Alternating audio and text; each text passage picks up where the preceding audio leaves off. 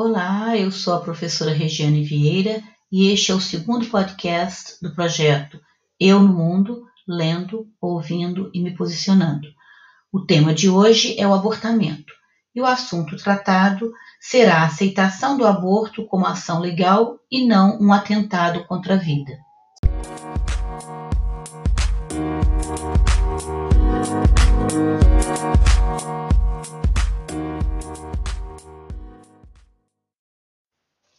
O aborto ou abortamento é a interrupção da gravidez resultante da remoção de um feto ou de um embrião antes de este ter a capacidade de sobreviver. O abortamento pode ocorrer de modo natural ou espontâneo. Nesse caso, o feto ou embrião não apresenta condições favoráveis à sua sobrevivência ou não está tendo um desenvolvimento adequado. O Ministério da Saúde classifica o aborto como ameaça de abortamento. Nesse caso, repouso é recomendado como forma de evitá-lo. Abortamento completo, incompleto, retido, infectado, habitual.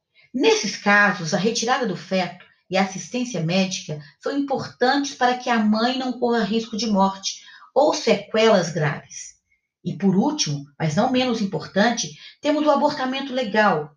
Este se caracteriza por ser uma intervenção concedida por lei às mulheres que engravidaram em consequência de um estupro, ou a gravidez representa um risco real à vida da futura mãe, ou ainda é comprovado que o bebê tem má formação craniana e cerebral.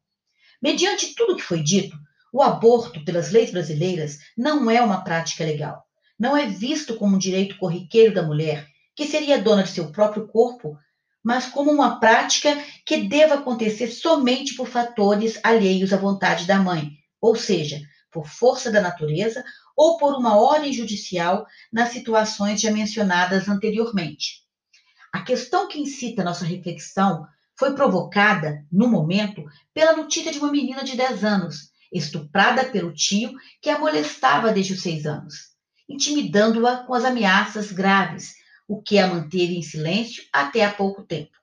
Sabemos que pesquisas revelam que mais da metade dos pedófilos, molestadores ou abusadores infantis são amigos ou parentes das vítimas, e com a menina do estado do Espírito Santo não foi diferente.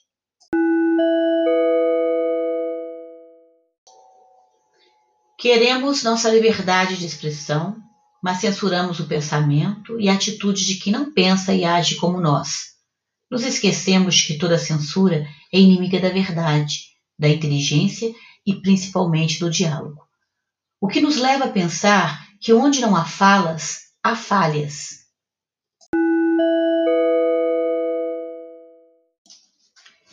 Entendendo o caso.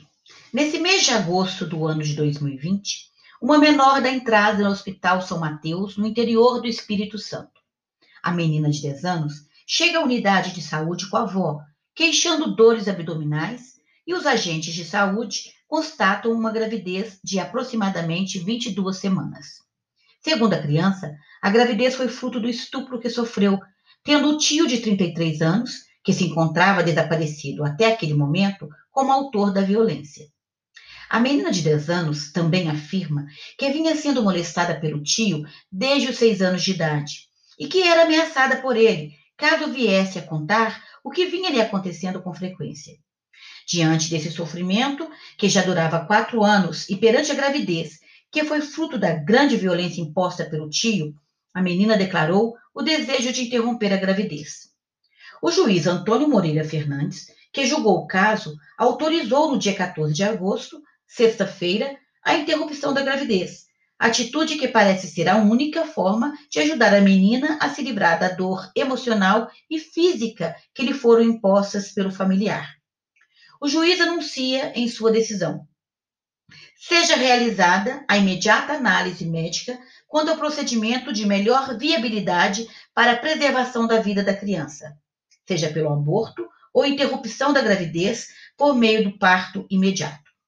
O juiz ainda declara: a vontade da criança é soberana, ainda que se trate de incapaz. A criança está sob a tutela do governo do Espírito Santo, que a transferiu de São Mateus para Vitória. uma vez que o Hospital Universitário Cassiano Antônio Moraes, conhecido como CAN, se negou a fazer a retirada do feto. O Estado encaminhou a pequena parturiente para o Centro Integrado de Saúde Amauri de Medeiros, o CISAM, em Recife, Pernambuco, para que o procedimento fosse realizado. A decisão do juiz Antônio Moreira Fernandes gerou polêmicas entre grupos contrários ao aborto. Um abaixo-assinado foi feito para punir os religiosos que perturbaram o ambiente hospitalar onde a criança foi levada para o procedimento. E até teve sua identidade divulgada pela extremista conhecida em suas redes sociais como Sarah Winter, que se diz defensora da vida de uma criança não nascida, mas que contraria o Estatuto da Criança e do Adolescente, expondo outra, a extremista foi punida por essa atitude vista como ilegal e sendo mais uma violência contra a menor de 10 anos. Os administradores das redes sociais Facebook e Twitter suspenderam suas contas. Dom Fernando Saburido, atual arcebispo de Olinda, em Recife, se manifestou dizendo: Decepciona-nos perceber que ainda existam profissionais de saúde que se prestam à prática do aborto. Este ato, mesmo com autorização judicial, não deve ser feito por uma pessoa de fé ou até incrédula consciente, por uma questão de respeito à lei de Deus ou simplesmente por princípio ético, baseado no valor inviolável da vida. O médico responsável pelo procedimento, Olímpio Moraes, diretor do CISAM, acostumado a xingamentos e maldições, diz não mais se importar com essas atitudes de intolerância vindas de radicais religiosos e extremistas, pois age de acordo com sua consciência, cumprindo com seu dever. Ele declara: Antes eu tinha que lidar apenas com o arcebispo, agora também tenho que lidar com os políticos. A bancada religiosa praticamente não existia e agora fazem uma pressão mais sentida. A realidade só tem piorado mas acreditando estar fazendo certo, diz que não tem medo de sofrer mais uma excomunhão e demonstra paciência com a situação e não preocupação. Diante de tanta atitude contrária, há também quem se posicione de maneira mais pragmática. Existem três casos pontuais em que o legislador autoriza o aborto. A primeira hipótese é quando não há outro meio para salvar a vida da gestante. A segunda situação em que o Código Penal autoriza o aborto é quando a gravidez resulta de estupro. E o terceiro caso é nos diagnósticos de anencefalia, reconhecido pelo Supremo Tribunal Federal, diz o advogado Rafael Bolt. Mas a preocupação precisa ter seu foco na menor de 10 anos.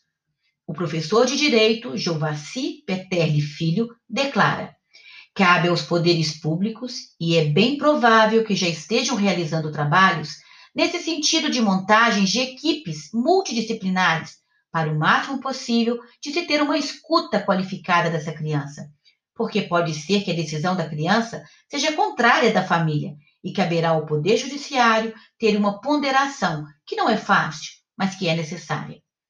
O que se percebe, entretanto, é que a família não se opôs ao desejo da menina de interromper a gravidez.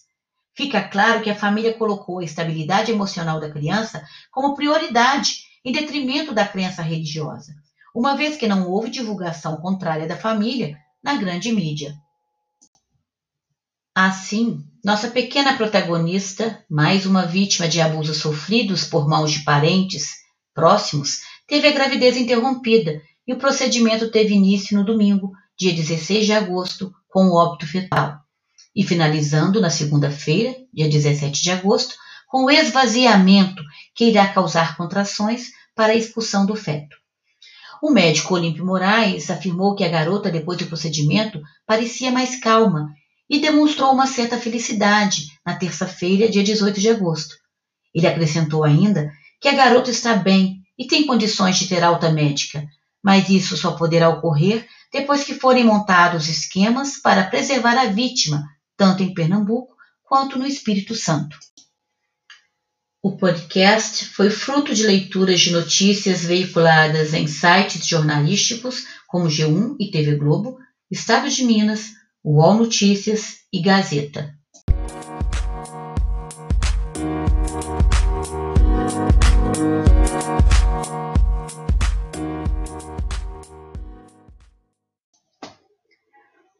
Transformar informação em discussão e discussão em produção textual.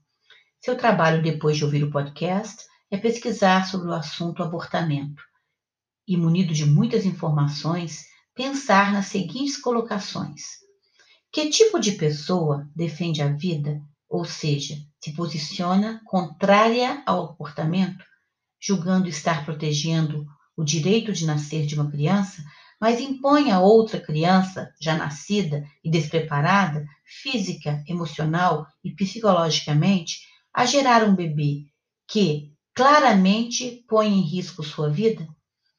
Onde está a coerência dessa atitude?